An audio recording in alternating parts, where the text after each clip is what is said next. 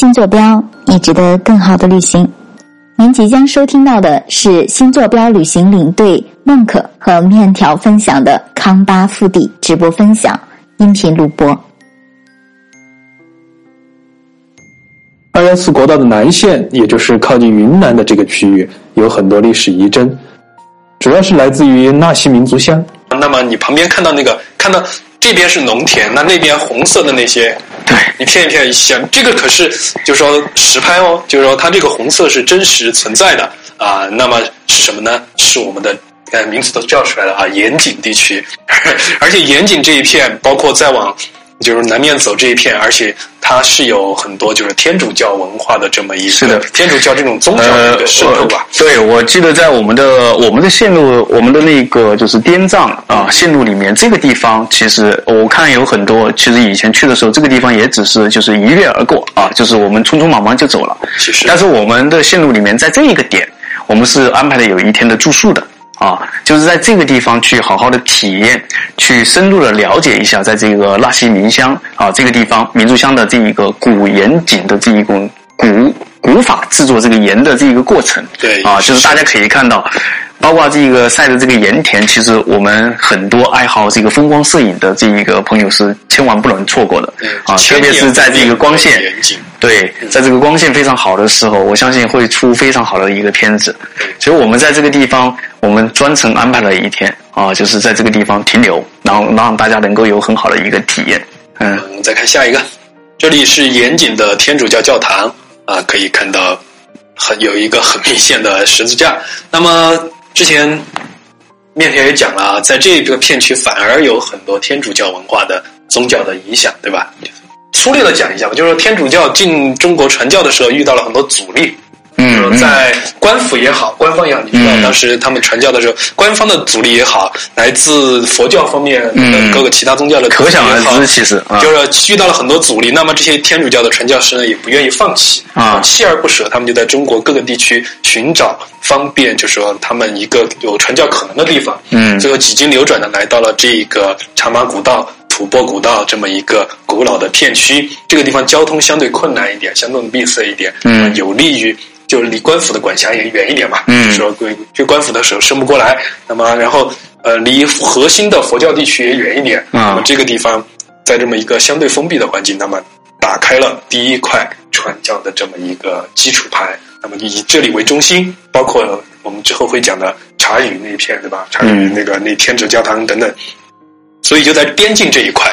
就扎下根来了啊。天主教其实是这个样子，但具具体我们也不是是，所以所以这个地方，这这个地方它的这个我们说宗教文化，它是一个多元的啊。对，它有很多多元的宗教文化，有本土的一些原始信仰，也有本教。就刚才我们讲的东坝乡，你一半的人可能也信本教，一半的人信藏传佛教。这里，然后你再往南走一点，嗯还有天主教这个还有天主教是吧反正就是多元宗教文化信仰吧，也有信可能原始宗教信萨满教的也有啊，嗯就是各个民族的信仰不同。好，我们继续来。二幺四，那么就茶雅县香堆镇。提到香堆镇，我有一个很深的印象。香堆镇当时我们去了一个去了，我是专门跑到相对镇去看有一个自身弥勒像的，就是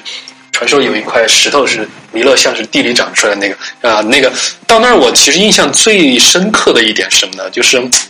我仿佛回到了穿越到了十多年前的西藏。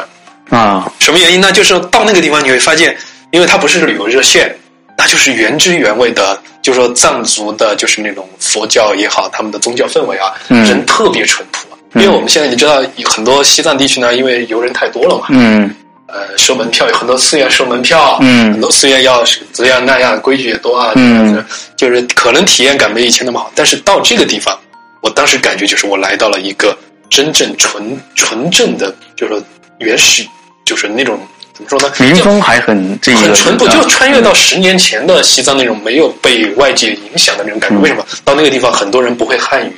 他还嗯努力跟你交流？这里的人脸上带的那种淳朴的笑容，跟旅游热线上的那种还是有点区别的。而且我印象最深，这个地方的人，呃，特别那个寺院的僧人，他是非常开心的看你来了，非常开心的打开他的他们的那个包括那自身弥勒像的那些藏宝室，嗯看教主们，然后让请你拍照。你知道我们去很多地方拍照是不允许的，或者这样的。这个地方呢，不但请你拍照，还很高兴的给你用他仅就仅会的几句汉语给你努力解释这些，就他们的一些宗教的意意这个这个。所以我这个地方体验感特别好，就是说，还那种人与人的之间的距离感又又回到了那种最自然的感觉，所以我很喜欢这个地方相对正这一点啊。好，我们继续往下。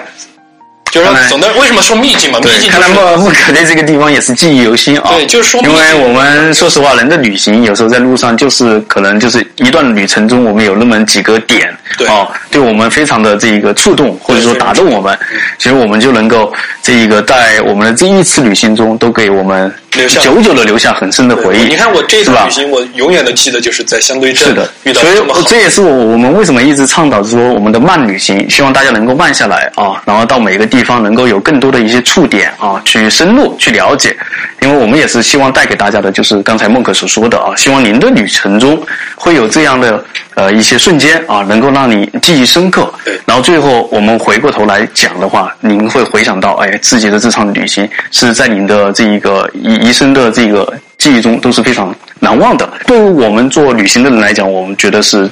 最满足的。您刚才收听到的是新坐标旅行康巴腹地直播分享的音频回放。想要收看更多的精彩，记得关注视频号“新坐标旅行”。每周三、周五晚八点，我们在直播间等您。有任何疑问，也可以添加小助手的微信“新坐标拼音首字母二二幺八”，新坐标拼音首字母二二幺八。